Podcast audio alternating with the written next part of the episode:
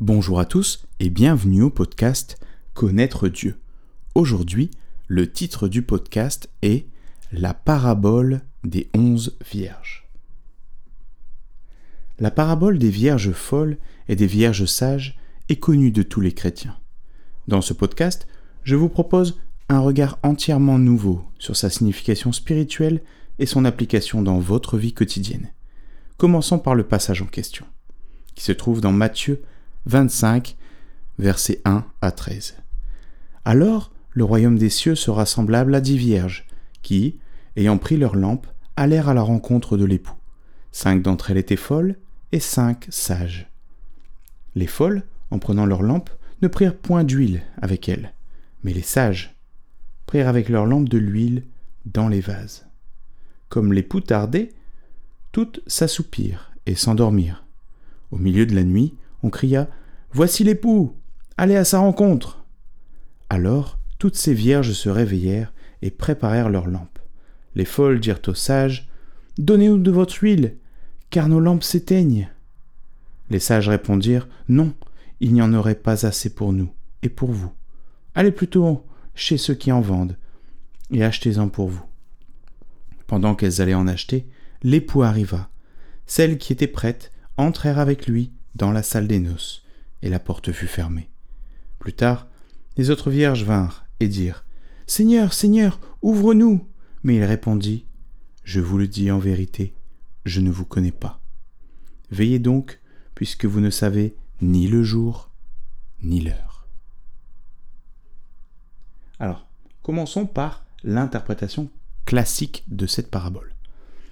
Cette parabole s'inscrit juste après le fameux chapitre de Matthieu 24 où le Seigneur parle notamment des événements de la fin des temps et de son avènement. L'interprétation classique est tout à fait pertinente. Place cette parabole dans le contexte de la fin des temps et plus précisément du temps juste avant la seconde venue. Les disciples, dont la lampe est pleine d'huile, symbolisant la préparation, la foi ou le fait d'être remplis de l'Esprit de Dieu, pourront participer aux noces de l'agneau, c'est-à-dire à la venue triomphale du Seigneur et entrer dans son repos. Cette interprétation se base sur des événements réels qui vont certainement arriver pour un groupe restreint de croyants. En tout cas, les disciples au temps du Messie n'allaient pas pouvoir voir ce jour de leur vivant, ni les croyants du Moyen Âge, ni même aucun des fidèles qui sont décédés depuis. Il doit donc y avoir une autre interprétation qui s'applique à tous, dont la portée est éternelle et de nature spirituelle, sinon Jésus n'aurait pas donné cette parabole. Interprétation spirituelle. Voilà ce que le Seigneur me révéla à propos de cette histoire. Il y a onze vierges dans cette histoire, la onzième étant l'épouse. Elles représentent toutes des croyants qui suivent le Seigneur, car en effet, elles sont toutes invitées aux noces de l'époux qui est le Christ. D'ailleurs, la voix qui crie l'arrivée de l'époux n'est autre que l'Esprit Saint qui invite toujours à venir au Christ.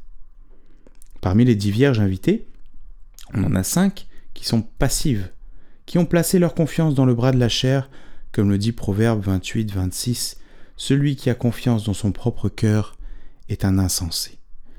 Ce sont les vierges insensées ou folles. Les cinq vierges sages, quant à elles, ont pris l'Esprit comme guide. Elles sont guidées activement par lui, reçoivent des révélations, se fortifient.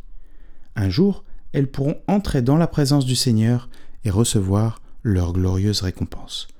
Ce qu'on note dans l'histoire, c'est qu'elles entrent avec l'époux dans la salle avant même que la fête ne commence et que la porte ne soit fermée. Cela implique que déjà dans cette vie, nous recevons une portion de la gloire du Seigneur avant même de recevoir une portion plus grande. Cette gloire peut prendre la forme de vision, de révélation, de don de l'Esprit, d'un caractère plus semblable celui de Jésus, du baptême de feu, etc. Alors, quelle est la signification de cette fête, les noces de l'agneau? Il s'agit bien évidemment d'une alliance entre le Christ et l'épouse. Cette fête signifie le début d'une nouvelle vie, une renaissance. Les convives, eux aussi, même s'ils ne reçoivent pas la même gloire que les époux, sont élevés également via cette cérémonie. Les vierges sages imaginent dès lors très facilement ce qu'elles pourraient à leur tour recevoir le jour de leur mariage. Enfin, me direz-vous, qu'en est-il de la onzième Vierge? C'est le personnage central de l'histoire, même si on ne la mentionne jamais, l'épouse. Pensez-y un instant. Cette femme est avec Jésus constamment. Elle est restée pure, si sage et magnifique qu'elle fut choisie par notre Seigneur. Elle participe à la fête, bien entendu, tout comme les vierges sages, mais elle est la seule qui aura ce degré d'intimité qu'aucune autre vierge ne pourra avoir avec notre Seigneur, au point de devenir dans l'histoire une seule chair avec lui. Pour elle, c'est le début d'une nouvelle vie avec le Christ. À quoi correspond ce niveau d'intimité auquel chacun d'entre nous peut aspirer? En ceci réside un mystère que je vous laisse méditer. En conclusion, cette parabole nous invite, peu importe notre niveau de progression, à un nouveau niveau d'intimité avec le Seigneur Jésus-Christ dans cette vie et par conséquent à de nouveaux changements dans notre personnalité et notre esprit.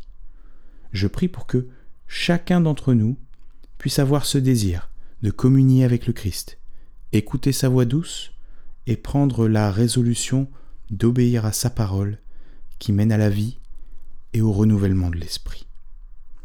Bonne semaine à tous.